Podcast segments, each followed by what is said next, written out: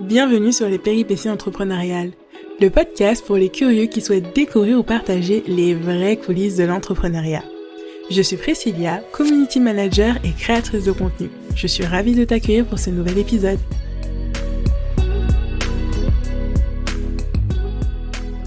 Avant de te laisser avec l'épisode, j'ai une annonce à te faire. Le jeudi 16 décembre à 13h, j'organise un atelier en ligne sur le thème Ne plus jamais être à court d'idées grâce au calendrier éditorial. Lors de cet atelier qui durera une heure et demie, je t'apprendrai à gérer ton calendrier éditorial. Je te donnerai d'ailleurs le template que j'utilise moi-même et je te donnerai plusieurs méthodes pour ne plus jamais être à court d'idées et pouvoir programmer ton contenu et surtout pouvoir le créer sans prise de tête et ne plus jamais avoir le syndrome de la page blanche. Si cet atelier t'intéresse, je t'invite à t'inscrire directement via le lien d'inscription qui est dans la description de cet épisode. Hello, je suis ravie de te retrouver dans ce nouvel épisode de podcast. Je sais que ça fait très longtemps que je ne me suis pas invitée dans tes oreilles. Depuis le 30 mars exactement, je suis partie voir la date euh, avant l'enregistrement de cet épisode. Donc déjà, si tu as écouté mes anciens épisodes, tu as pu remarquer que l'introduction du podcast a changé. Et oui, au début, je me positionnais comme photographe, mais dorénavant, je suis bien créatrice de contenu et community manager. J'ai eu besoin de faire cette pause au niveau du podcast et du blog tout simplement parce que je n'arrivais pas à gérer tous les canaux de communication que j'avais lancés, à savoir Instagram, le blog, un groupe Facebook, une newsletter et le podcast. Donc comme tu peux le voir là rien qu'en les énonçant, il y en a un certain nombre. Donc j'ai décidé déjà de revoir les bases de mon activité, de revoir mon positionnement, de retravailler ma cible et de m'axer vraiment sur un seul réseau social, à savoir Instagram. Maintenant que j'ai pris mes marque sur ce réseau-là, que j'arrive à trouver mes clients sur Instagram, j'ai eu envie de reprendre le podcast parce que je suis moi-même une grande consommatrice de ce format, donc je suis super contente de pouvoir aussi en créer un et dorénavant également donner la parole à d'autres entrepreneurs. Si tu me suis sur Instagram, tu sais aussi qu'au début, j'avais un autre emploi en plus de mon activité freelance, j'étais prof des écoles, voilà, j'étais maîtresse, mais à cause du Covid, j'étais à la maison tout simplement parce que je suis personne à risque. Et durant toute cette période, j'ai beaucoup réfléchi et je me suis rendu compte, je pense comme un grand nombre de personnes qui avaient des choses que je devais vraiment changer dans ma manière de faire, dans ma manière de vivre, dans ma manière d'être.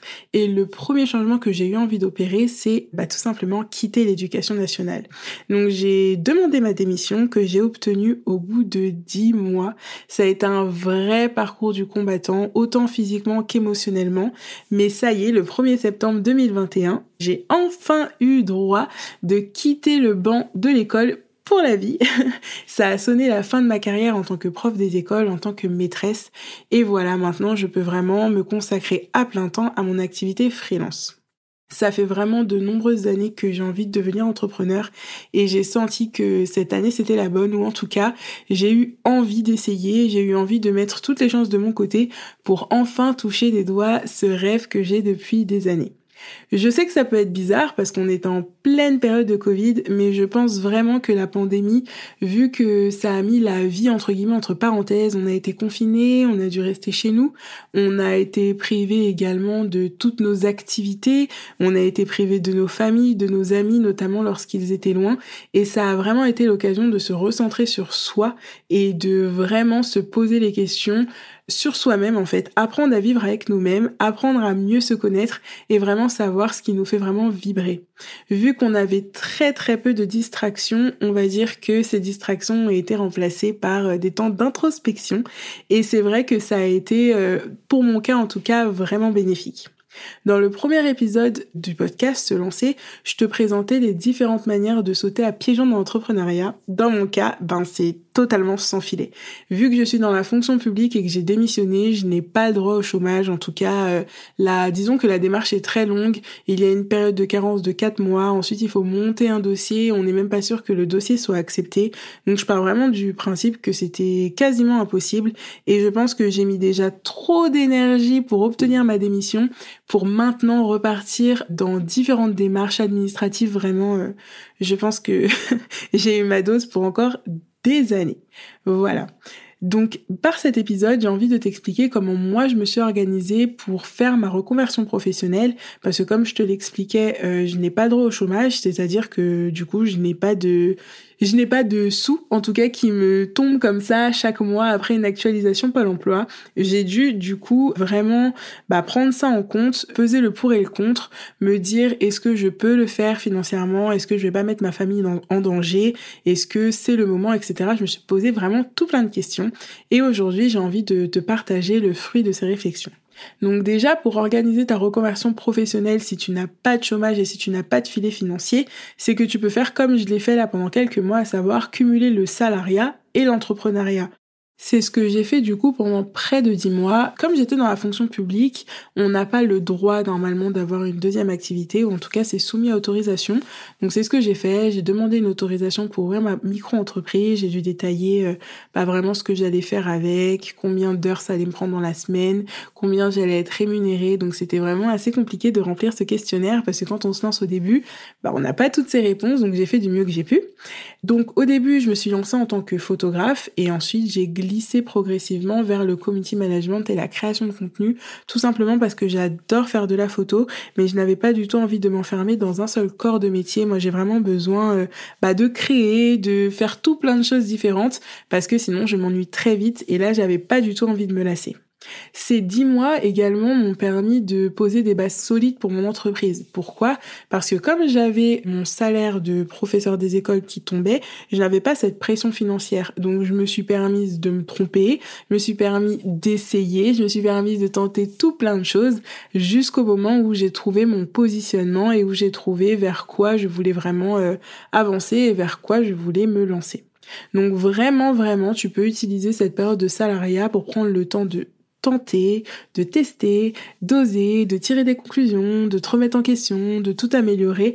En tout cas, vraiment utiliser ce temps sans pression financière pour affiner ton projet et vraiment asseoir les fondements de ton activité. Ensuite, ce que je peux te conseiller de faire, c'est de te donner un objectif dans le temps pour réussir ton changement de carrière. Si je reprends mon cas, j'ai demandé ma démission en février. Donc je savais que je l'avais demandé en février, j'ai demandé qu'elle soit effective au 1er septembre. Donc moi, mon objectif, c'était vraiment de pouvoir vivre de mon entreprise au mois de septembre. Comme je t'ai expliqué auparavant, je savais que je n'aurais pas le droit au chômage. J'ai vraiment utilisé ce temps-là pour faire tout mon possible pour que mon activité soit viable en septembre, date à laquelle du coup j'étais quasiment sûre que je ne retournerais pas à l'école et que je ne ferais pas de rentrée.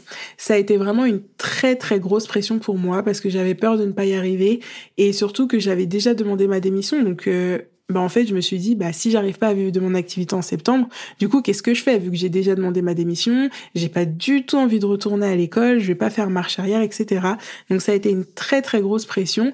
Mais disons que ça a peut-être été euh, une grosse motivation pour y parvenir. Ensuite, un conseil aussi que je te donne, c'est vraiment de mettre des sous de côté pour préparer ton changement de voie professionnelle. Quand on sort d'un travail salarié ou d'un travail fonctionnaire, en tout cas un travail dans lequel tous les mois le salaire tombe de manière régulière, à date précise, c'est un très très grand changement de passer dans l'entrepreneuriat. Parce que quand on est entrepreneur, du coup on édite des factures qu'on donne à ses clients, mais en fait les clients ont toujours un délai pour nous payer. C'est-à-dire que peut-être ton client A va te payer... Euh, le premier du mois, peut-être que ton client B, il va te payer le 10, peut-être que pour ton client A, bah, il va te payer à une semaine, peut-être que ton client B, lui, va te payer à 60 jours ou à 30 jours, peut-être qu'il y en a un pour qui tu devrais émettre ta facture le premier, peut-être qu'il y en a un autre, tu devrais émettre ta facture le 15. Vraiment, c'est, chaque client fonctionne d'une manière différente, surtout si ce sont des grandes sociétés et pas des solopreneurs comme moi, par exemple, euh, j'émets ma facture le premier, quand on émet une facture aussi euh, pour que je paye, je peux la payer tout de suite. Il n'y a pas tout un process, euh, un milliard de bureaux et de services euh, dans lequel la facture doit passer avant de pouvoir émettre le virement. Voilà. Donc vraiment, si tu en as la possibilité, économise le chiffre d'affaires que tu génères grâce à tes premières missions pour te faire une petite trésorerie. Dans mon cas, c'est ce que j'ai fait. Et ensuite, cette trésorerie, j'en ai fait deux choses.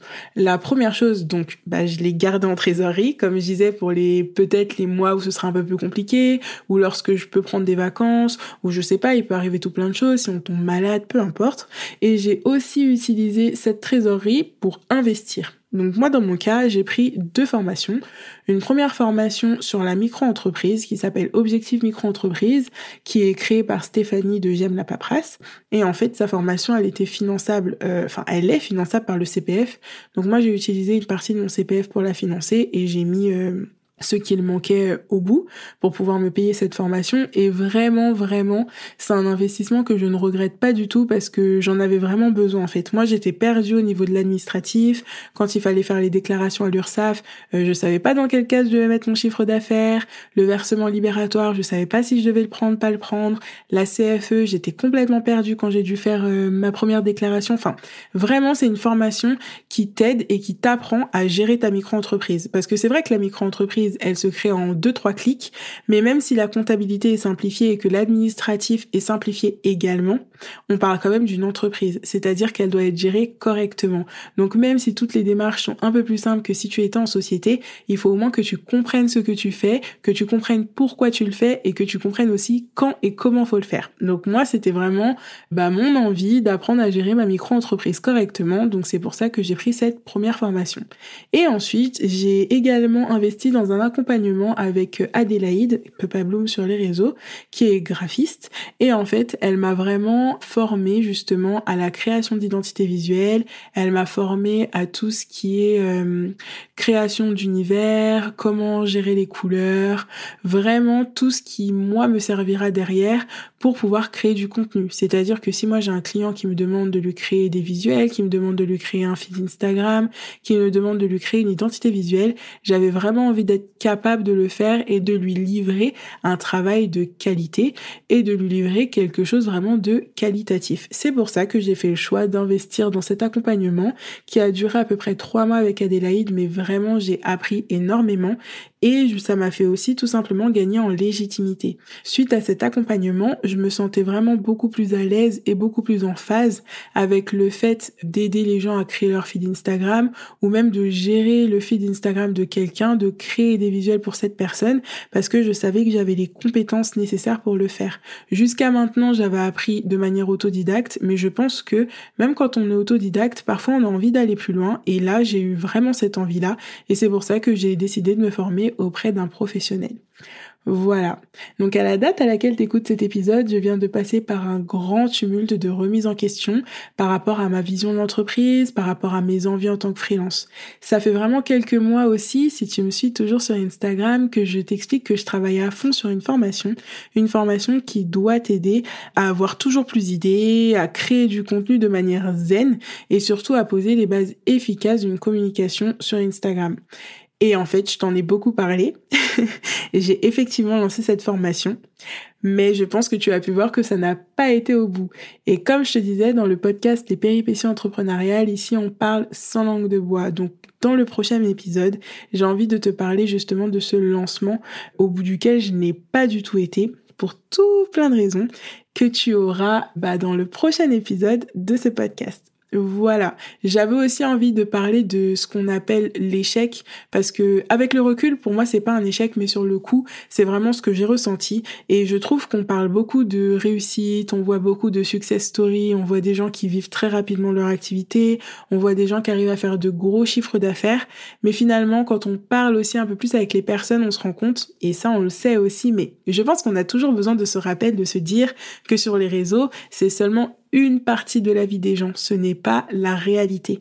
Et donc moi, la semaine prochaine, je partagerai avec toi cet échec qui a été le lancement de ma formation et surtout ce que ça m'a apporté.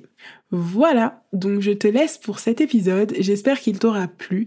N'hésite pas à partager avec moi bah, ta vision d'entrepreneuriat. Si toi aussi tu as déjà fait une reconversion professionnelle, je serais ravie d'échanger là-dessus avec toi. Et surtout, si l'épisode t'a plu, je t'invite vraiment à laisser un commentaire sur l'article dédié ou mettre des étoiles sur Apple Podcast ou sur ta plateforme d'écoute préférée. Voilà, je te dis à bientôt